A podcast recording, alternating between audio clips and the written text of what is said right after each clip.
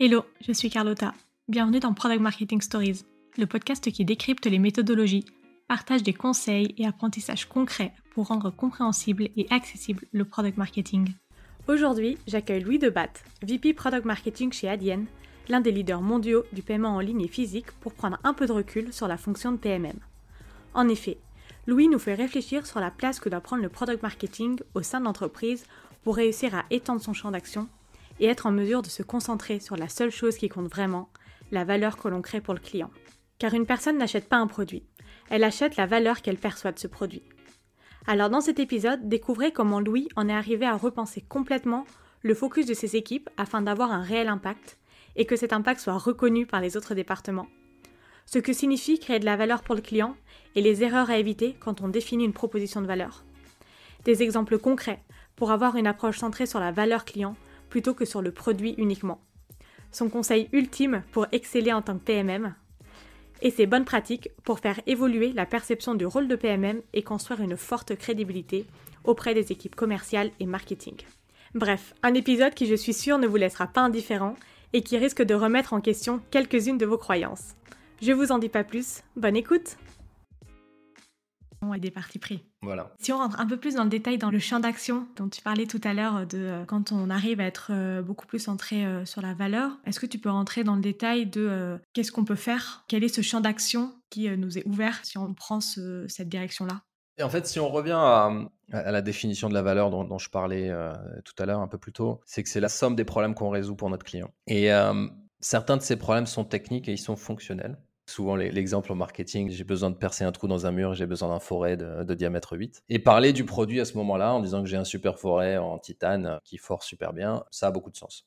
Mais il peut aussi y avoir des problèmes euh, chez notre client d'ordre économique j'ai besoin de sauver, d'épargner de l'argent, j'ai besoin d'augmenter mes revenus. Il peut y avoir des problèmes qui sont organisationnels. Mes équipes sont pas forcément productives, j'ai un problème de productivité, j'ai un problème de collaboration dans mes équipes, etc. Donc plutôt des problèmes euh, organisationnels. Il peut y aussi y avoir aussi des, problèmes et des objectifs qui sont d'ordre émotionnel et personnel. En fait, c'est un peu comme une, pyramide de Maslow. Hein. Il y a les besoins primaires et basiques qui sont typiquement les besoins fonctionnels. Après, on rajoute les besoins économiques. Hein. Chez beaucoup d'entreprises, en tout cas moi qui suis dans le B2B, ça, ça revient toujours plus ou moins à soit tu m'aides à augmenter mes revenus, soit tu m'aides à réduire mes coûts. Mais il faut aussi se dire qu'on parle à des personnes et que ces personnes, elles ont aussi des ambitions de carrière, elles ont aussi des problèmes euh, émotionnels, etc. etc. Et donc, euh, ces problèmes qui sont non fonctionnels, qui ne sont pas liés forcément à des fonctionnalités de nos produits, c'est aussi notre rôle dans cette approche de parler euh, et d'articuler comment on va les résoudre. Et donc à partir de là, ça suscite forcément d'étendre le champ d'une équipe product marketing. Par exemple, euh, à commencer à parler aussi des services associés. Donc dans beaucoup d'entreprises, par exemple dans le software, évidemment, on vend un software, mais on a aussi un service qui fait le support client, un service qui va faire l'implémentation au début. Et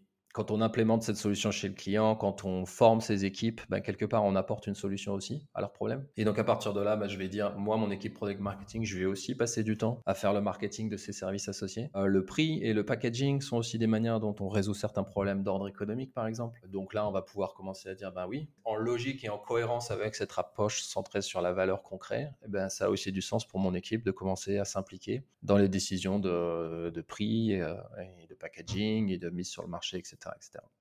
Donc on peut étendre son champ à, beaucoup de choses. On va commencer à dire bah tiens je veux mieux articuler l'impact économique de ma solution et à partir de là ben, je vais je vais commencer à étendre mon champ aux études clients. Souvent dans les entreprises il y a aussi un petit peu un débat avec les équipes marketing qui est responsable des case studies et des études clients. On peut aussi étendre son champ à l'expérience utilisateur, à la, manière dont on fait l'onboarding dans l'app ou l'expérience développeur par exemple. En fait cette approche qui est de dire bah, finalement je suis pas là juste pour parler du produit, je suis là pour résoudre les problèmes du client et répondre à leurs attentes. Ben, ça permet de, donner une plateforme aux équipes product marketing, de s'impliquer dans beaucoup plus de projets. Parce que tout ce qui contribue à construire une perception de valeur est potentiellement dans notre champ d'accès département, je dirais. Avec toute ton expérience, est-ce que tu as un conseil à donner aux product marketeurs français pour euh, être excellents dans leur travail au quotidien euh, D'abord, je suis super content de voir qu'il y a une communauté de product marketeurs français, euh, parce que c'était pas le cas il y a 10 ans quand j'ai commencé.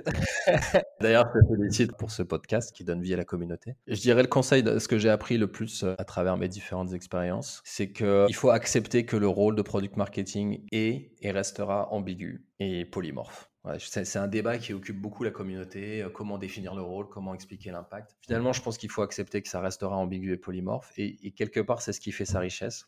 La plupart des product marketers avec qui je travaille, c'est des gens qui qui sont un peu euh, voilà polyvalents, qui aiment bien être un peu partout à la fois, qui aiment bien toucher à tout. Et je pense que c'est une des caractéristiques de notre métier.